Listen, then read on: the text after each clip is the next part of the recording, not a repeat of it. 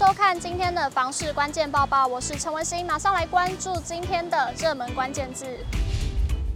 今天的热门关键字：新芦线还有房价。交通机能一向是被视为是购物的一大指标，而捷运宅又被视为是最具有增值还有抗跌性的优势。不过，怎么样才可以买到方便又买到增值呢？新北市三重地震事务所日前统计了新芦线尚未在新芦区的十四个捷运站，在捷运站周边五百公尺的捷运宅房价中，以三重站的五十四点五万每坪最高，其次则是台北桥站的五十二点三万元，芦洲站则是以五十一点八万元的单价位居第三。台北桥站和三重站因与台北市景义桥之隔，往返十分的便利，吸引周边的居民自产，可见捷运便捷性与成熟的。的生活机能，加上较台北市相对亲民的房价，成为买房的热门选择。三重地震事务所也统计了这些捷运宅自一零九年以来的房价变化，发现房价涨幅最高的站点为丹凤站，每平从三十二点三万元涨至四十一点五万元，涨幅高达了百分之二八点六五。其次则是泸州站，从四十二万上涨了九点八万，涨幅也有百分之二三点三七。第三名则是回龙站。一瓶价格从三十六点七万提升至四十四点七万元，成长了百分之二一点六五。三重地震事务所分析，泸州站和丹凤站周边因区域新案相对稀少，加上刚性需求强，带动行情上涨，成为新芦线捷运宅之新兴的交易乐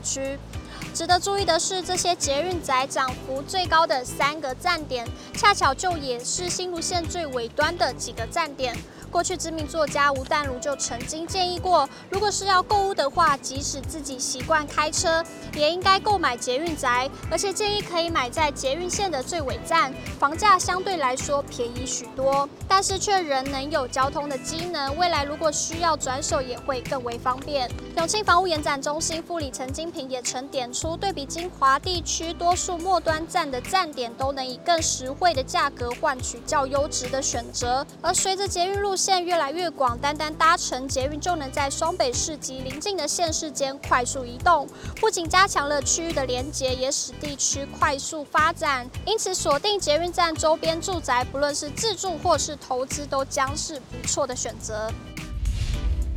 今天的精选新闻，首先来看到台中乌日全民运动馆日前已经开工，即将成为台中第十一个运动场馆。为了让乌日区及邻近区居民也有普及式全龄运动休闲空间，市府积极向中央争取工程经费一亿元，总投入约三点五亿元，打造台中市目前唯一的乌日全民运动馆。市长卢秀燕十二日出席开工典礼，表示，乌日区不断开工发展好的建设，让当地的居民便利使用。工程预计一百一十四年完工。接着来看到桥北安居社会住宅新建工程的最新动态。国家住都中心十二号于台南永康区举办桥北安居社会住宅动土典礼。桥北安居基地位于台南市人口数最多的永康区。近年中央于台南陆续的推动重大建设，在地就业人口及潜在住户需求增加，国家住都中心积极推动台南社会住宅新建，与永康区规划包含桥北安居等三案社宅兴办计划，期盼能满足在地的居住需求。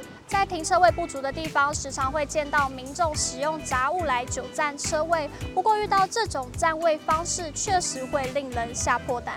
有民众路过新北林口一处巷弄，发现有人疑似为了要占车位，竟然将儿童的雕像放置未划线的路边。照片被 PO 网后，引发话题。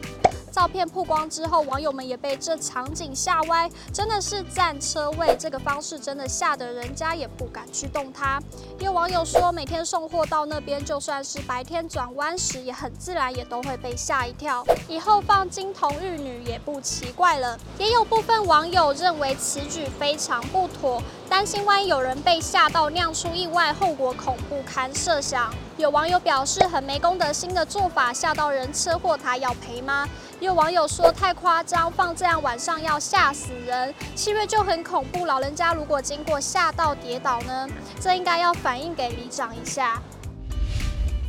今天的买房卖房，我想问有网友提问卖房的问题。该名网友表示，好奇关于整理前后，在其他所有条件都不变的情况之下，仅屋内有整修与没整修，房价的差别能做多大？还是其实整不整都没差，因为未必每个买家都会要你的整修。有网友回复，投资客的装潢价会加上去卖。事实上，很多年轻人就喜欢这种不用自己再另外花时间整理的。不过，一般的卖家建议只要重新粉刷一下，再把旧家具清空就好。也有网友回复，有整修看起来会比较舒服，但不需要有装潢。我去看房子，有时候室内空间感觉到没味，我都不想多待了。也有网友说，个人觉得轻装潢应该是稍微可以加分的，日后买家也是可以自行再装修的状况，而不需要拆除。以上就是今天的报报内容。如果你喜欢今天的影片，请不要忘记按赞，还有分享，并且订阅支持我们。我们下次见。